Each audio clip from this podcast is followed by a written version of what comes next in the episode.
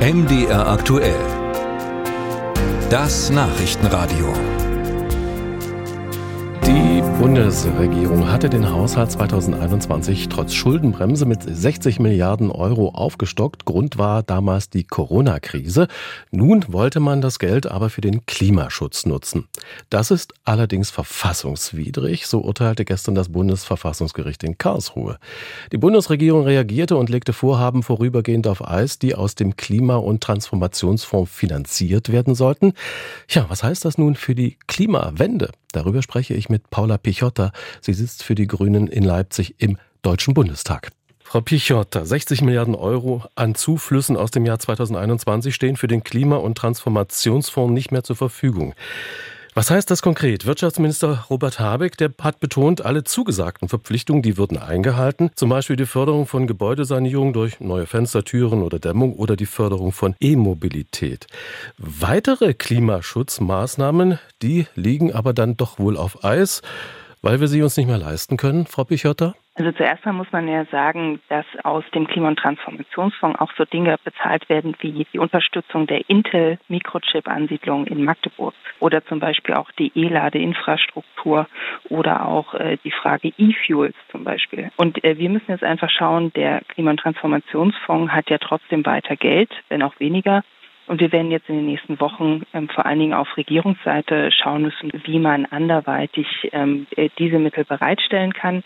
Das sind ja auch Mittel, die insgesamt 2024, 25, 26 und 27 geplant waren. Also das ist jetzt nicht Geld, das alles im nächsten Jahr gebündelt fehlt, ähm, sondern da hat man teilweise auch noch ein bisschen Zeit. Und äh, wir werden jetzt gemeinsam schauen müssen, wie man das mit anderen Möglichkeiten und gegebenenfalls auch Neuverteilung über die verschiedenen Aufgabenbereiche der Bundesregierung gut abbilden kann. Klar ist natürlich, also ich meine, das war ein gutes Zeichen, dass auf jeden Fall die Gebäudeenergieförderung jetzt an der Stelle komplett weiterfinanziert wird. Aber natürlich ist es auch wichtig, die äh, für die E-Auto-Industrie, dass da die, die Kaufzulagen, die Boni weiter fließen. Und genau für solche Punkte wird man jetzt eine Lösung finden müssen. Und gerade auch, weil so Punkte wie Gebäude, aber auch E-Fuels dabei sind, glaube ich, werden da auch die Kolleginnen und Kollegen von FDP und SPD mitziehen. Sie sagen, Sie müssen neue Lösungen finden für Finanzierung.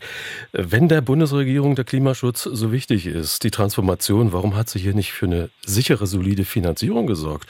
Da hat man bisweilen den Eindruck, da ist heute auch ein Kartenhaus zusammengefallen. Na, es ist so, dass man ähm, die schon vor den ähm, vor der Haushaltsaufstellung hatten sich schon äh, die Spitzen ähm, der, der Ampelregierung zu Beginn der Regierungszeit darauf geeinigt, äh, dass man das so machen möchte. Das war damals auch rechtlich noch nicht geregelt. Und es gibt auch, wir haben das ja damals auch schon ausführlich diskutiert. Und es gab einfach Sachverständige, die gesagt haben, das kann man so machen. Und es gab Sachverständige, die gesagt haben, das kann man so nicht machen. Und dann geht es eben vor Gericht. Und jetzt haben wir ein Urteil und müssen damit umgehen. Aber das war damals nicht so, dass alle von vornherein gesagt hätten, das geht so nicht. Das Gericht hat jetzt komplett neue Lage geschaffen, die übrigens nicht nur den Bundeshaushalt betrifft, sondern potenziell ein Problem werden kann auch für alle Landeshaushalte, die zum Beispiel ähm, Fonds aufgelegt haben von Berlin bis Schleswig-Holstein ähm, und die jetzt auch sich an diese neu ausgelegten, äh, geschärften Regeln halten müssen. Das wird auch für viele Landesregierungen ein Finanzierungsproblem. Der Klima- und Transformationsfonds und ja auch der Kernhaushalt haben ja auch sehr viel anderes Geld. Und äh, nicht alle Klimamaßnahmen werden ähm, aus diesen 60 Milliarden finanziert, äh, die da jetzt aus dem KTF, dem Klima- und Transformationsfonds, herausgenommen werden sollen, sondern es gibt da weitere Einnahmen. Und ähm, dann ergibt sich eben noch über die Jahre 2024 bis 27, also verteilt auf vier Jahre, noch eine Lücke von 60 Milliarden.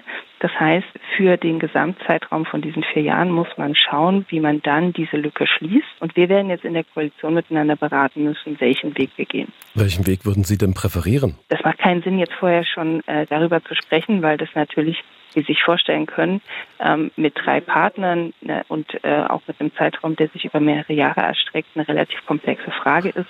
Aber Sie gehen und da mit, ist jeder gut beraten, das jetzt noch nicht öffentlich zu diskutieren. aber Sie gehen doch als Grüne mit einer Position in diese Gespräche. Äh, Robert Habeck hat ja heute die grüne Position sehr deutlich gemacht, nämlich, äh, dass er gesagt hat, auf jeden Fall läuft jetzt die Gebäudeenergieförderung weiter und wir setzen uns als Grüne natürlich für die Punkte ein, die aus unserer Sicht essentiell sind. Da gehört nicht nur der Klimaschutz und das Aktionsprogramm natürlicher Klimaschutz zum Beispiel dazu, sondern da gehört für uns auch ganz klar dazu, die Ansiedlungsunterstützung für Intel in Magdeburg.